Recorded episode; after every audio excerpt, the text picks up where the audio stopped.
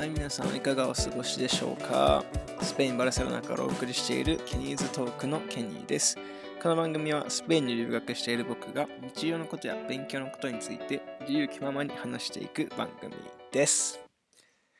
はい、さて今週も始まりましたケニーズトーク。えー、今はですね、あのまあオフグリッドの生活のところにまた戻ってきたんですけど、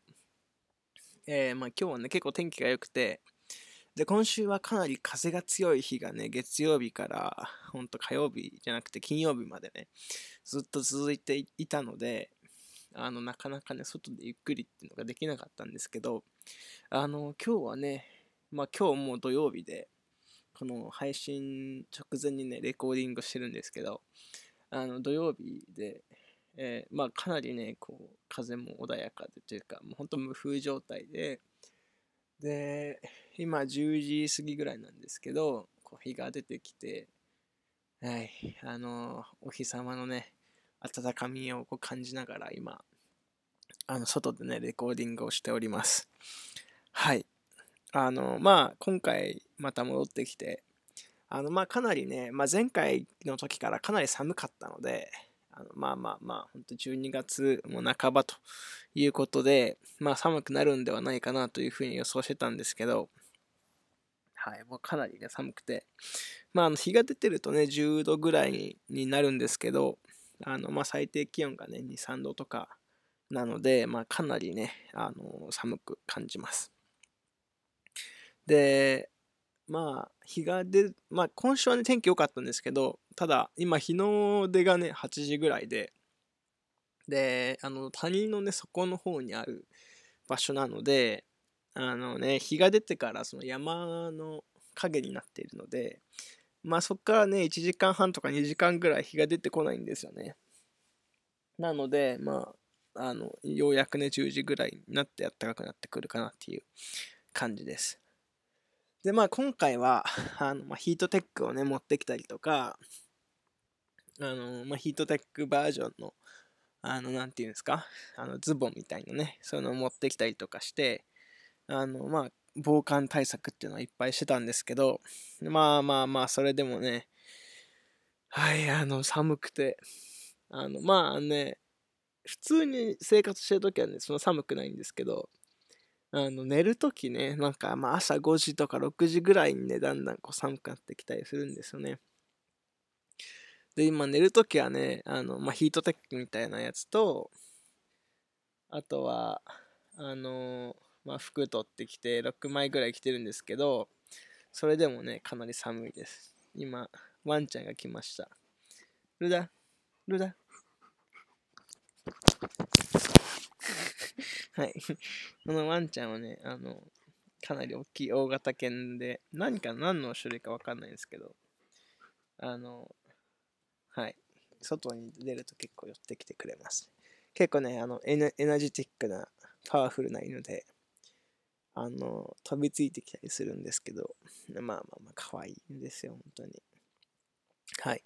はい、それでね、あの、まあ、今週のエピソードとしては、その今週どんな1週間でしたよっていう、まあ、前回と同じようなエピソードにしたいなと思うんですけど、その前にね、あの、ちょっと一つね、思ったことがありまして、あのね、ご飯とミルクってやっぱね、合わないなっていうのをね、最近 改めて感じまして、あの、まあ、小学生のね、頃からずっと思ってたんですけど、あの、ね、あの、どこの学校でもそうかわかんないんですけど、あの、僕の小学校では、あの、お昼ご飯には必ず牛乳が出るっていうタイプで、まあ、あのね、瓶の牛乳と、あの、紙パックの牛乳のところがあると思いますけど、僕のところはね、紙パックだったんですけど、まあまあ、あの、まあ、必ずね、牛乳が出て、で、あのまあ迷う、その牛乳ね、いつ飲んでいいかわかんないんですよね。っていうのも、なんかその、牛乳ってやっぱちょっと甘いじゃないですか。で、なんか甘いご飯っていうのがね、あんまりこう、好きになれなくて、はい、ちょっとね、困ってた。ですけど、あのこっちでね、結構はその、ご飯を牛乳で煮詰めていってというか、煮ていって、まあ、リゾットというかね、こう甘いポリッチみたいにして食べるっていうのが、なんかあるんですけど、それをね、こうたまに、あの、テントの中で作ったりするんですけど、うん、なんかあんまりなーっていう、はい、そんなことがあって、その、牛乳とご飯とあんま合わないよねっていうのをね、はい、思い出しました。っていうのと、あとなんかその、なんだろうな、あの、最近、まあ朝ごはんもね、あんま食べなくて、12時とかになってから食べ出すので、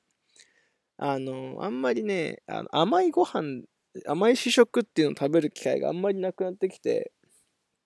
どちらかというと結構ね、そのソルティーなご飯の方が多いんですけど、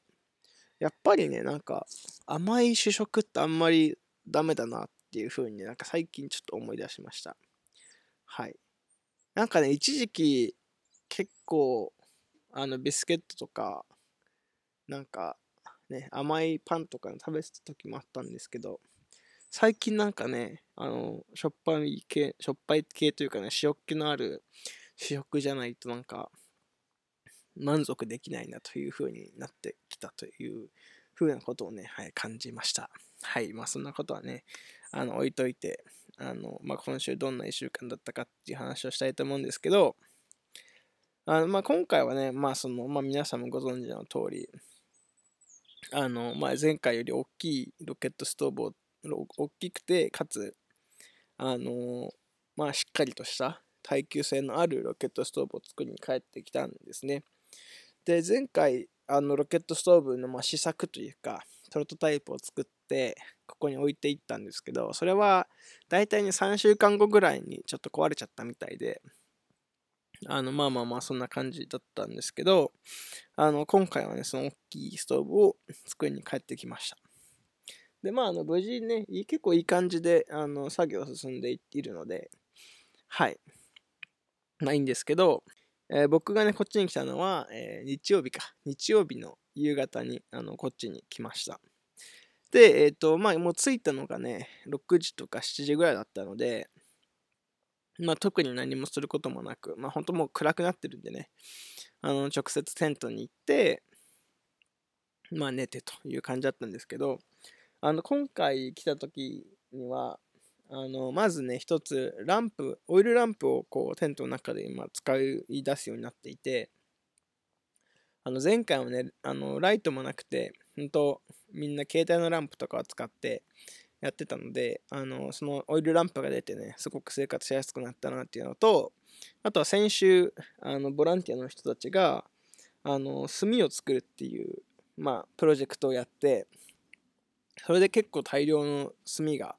出来上がったので、それもあってね、あの結構あの過ごしやすくなってたなというふうに思います。で、まあ、あの月曜日なんですけど、まあ、いつも通りというか、あの、まあ、本当に通常通り、あの、近所ね、コミュニティの人のお家に手伝いに行くというような、あの、ことをしまして、まあ、作業内容としてはね、まあ、いろいろだったんですけど、まあ、僕とボランティアの人たちは、あの、まあ、そのの人の土地の中にある、あの、木のね、えー、果樹かななんかフルーツの木の周りをこう、掘っていって、まあ、その周りの土をね、柔らかくするっていうような作業をしました。で、あの、何のためにね、それやってたかっていうのが、ちょっと理解しきれなかったんですけど、おそらくね、あの、この後、なんかその栄養を与えたりとか、するためなんじゃないかなっていうふうに思います。はい。で、あの、他の人たちはね、例えば、あの、鳥の小屋をね、直してたりとか、えっ、ー、と、壁にこうセメントを塗っていって壁の修理をしてたりとかっていうような人たちがいました。で、えー、まあご飯もね、いただいて、あの、っていう感じで、で、まあ朝ごはん食べた後に、あの今度はね、そのグリーンハウスを作るということをしました。で、まあなんかその人が言うには、まあその材料というか、その、まあ大きい窓枠みたいな、そのガラスとその窓枠をまあどっかからこう、タダでもらってきて、で、まあそれが大、えっ、ー、とね、8枚かな、7枚か8枚あって、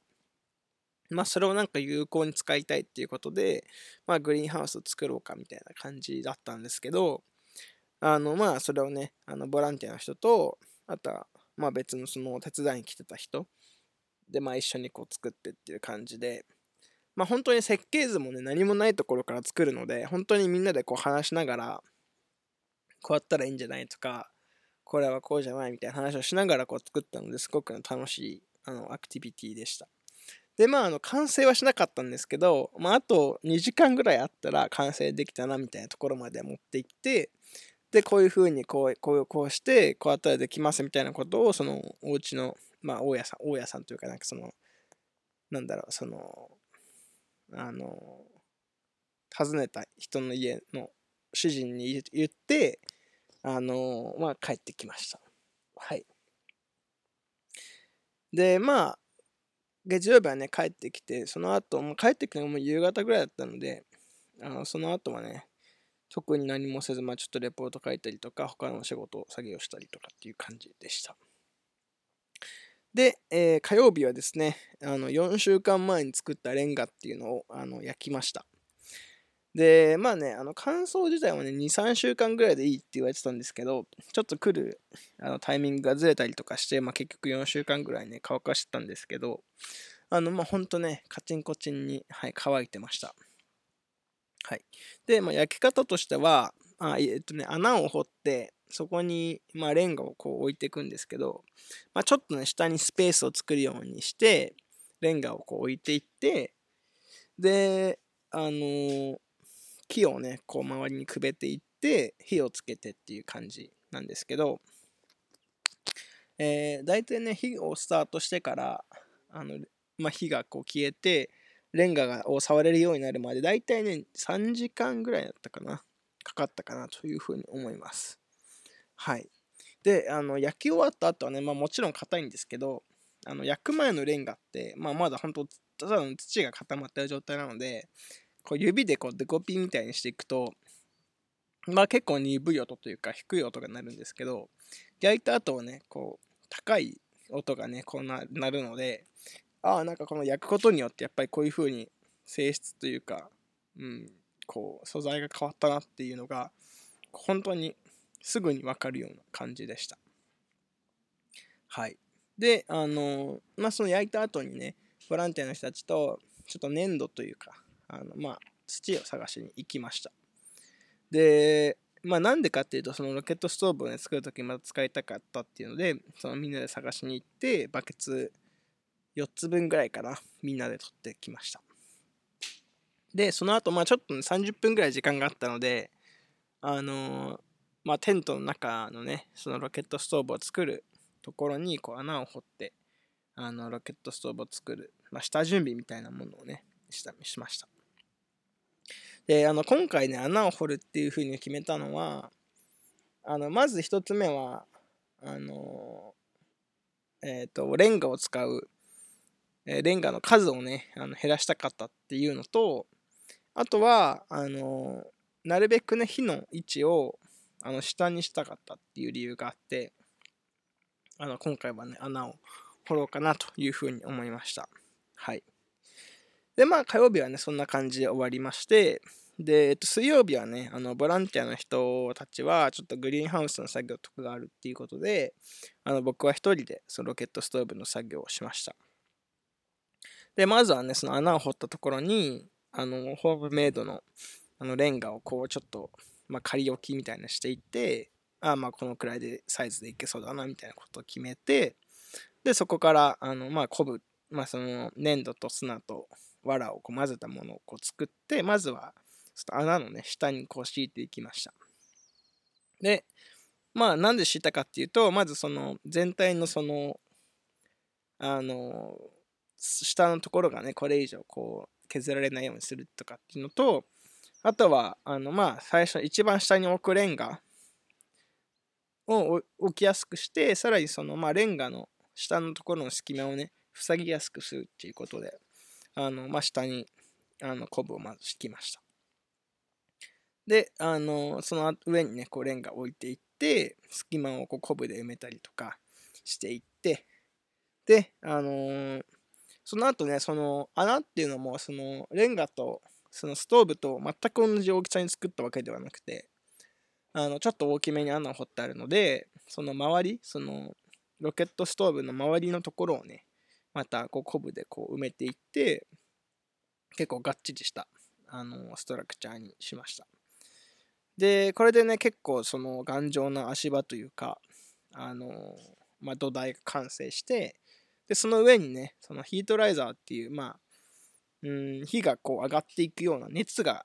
上がっていくような部分があるんですけど、その部分をね、こう組み上げていってっていうような作業をしました。で、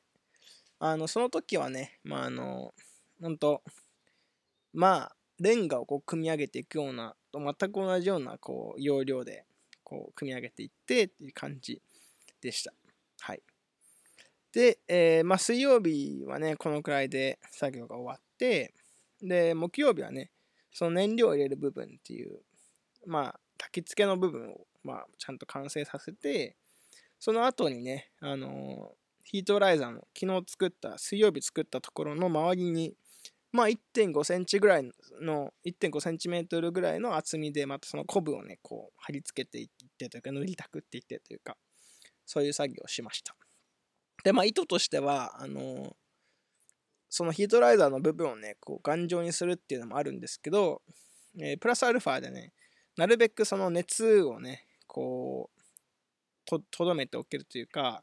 吸収する、あのまあ、ものを、部分をね、増やすっていうので、ちょっとそのヒートライザーの部分をね、こう厚くしてっていう、あの意図があります。はい。っていう感じで、その、まあ、ヒートライザーの部分をね、こうちょっとこう太くしていくっていう作業を、まあ、木曜日はしてました。はい。で、まあ、あの、それにね、結構時間かかったりとかして、はい。あとは、その、炊き口というか、その火を入れる、あの、木を入れるところか。あの、燃料をね、入れるところを作るために、ちょっとね、レンガが足りなくなってしまって、うん、でもやっぱりなんか、既存のね、レンガ使いたくないなっていうのになって、あの、まあ、周りからね、あの、ちょっと良さげな石を探してきて、で、ちょっと石をこう、合わせて、で、ちょっとこう、平らな面を作ってね、あの、まあ、一面カバーしたんですけど、あのボランティアの人が言うには、石だとね、結構熱せられると、あの割れることがあるよっていうのをね、聞いたんですけど、あの滝口のところがね、一番おそらく、ストーブの中では温度が低いところになるので、まあ大丈夫かなとは思うんですけど、はい、まあちょっと石でね、今回は代用しました。はい。で、あのー、そう、えー、で、その次の日ね、ちょっと起きてみると、まあ、あのー、新しく塗ったその1.5センチのレイヤーのところに結構ひびとかがね、入っていて、まあ入るかなとは正直予想はしてたんですけど、まあまあ、やっぱり案の定入っていて、まあ、このひびが、ね、入る原因っていうのは、まずは一つは、あのー、砂と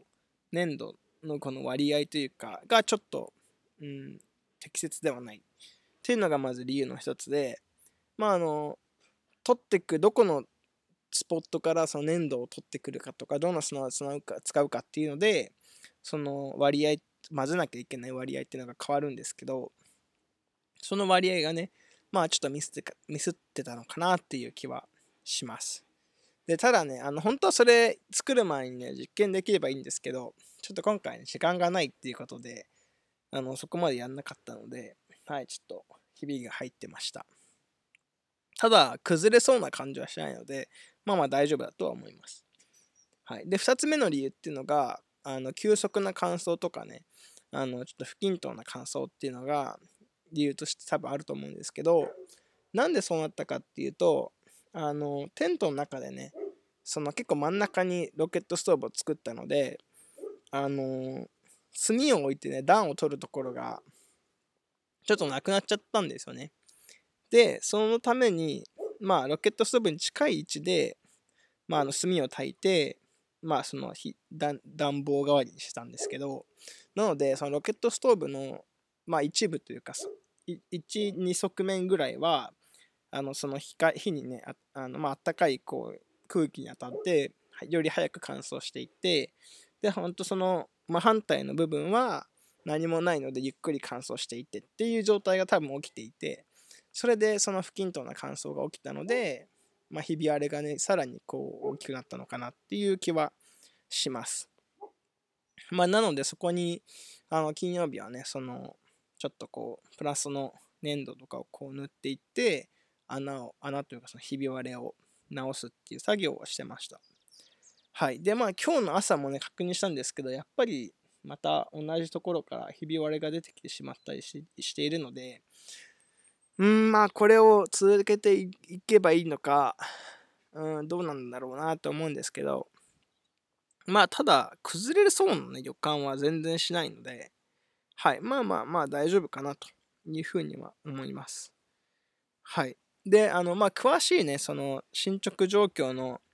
写真とかっていうのは、あの、インスタグラムに載せてあるので、ぜひ興味のある方はね、インスタグラム、ケニーズトークのインスタグラムをぜひチェックしてみてください。はい、まあそんな感じでね、あの今週1週間が終わったんですけど、あのまあ来週ね、あの完成に向けてあのやっていきたいなと思って、まあぜ、うん、できればね、来週の帰る前までには、こう、しっかり完成形にして帰りたいなというふうには思っています。はい。で、来週はね、ちょっと用事があって、水曜日にあのバルセロナの方に帰らなければいけないので、はい、ちょっと時間がないんですけど、まあ、できればいいかなというふうには思っています。はい、まあ、そんな感じでね、今回のエピソードは終わりにしようかなと思います。えー、皆さんからのね、お便り、感想、ご意見、ご要望などお待ちしております。それから話してほしい内容などもあれば、ぜひメールかインスタグラムのダイレクトメッセージで送ってください。よろしくお願いします。それではまた次の回で会いましょう。バイバーイ。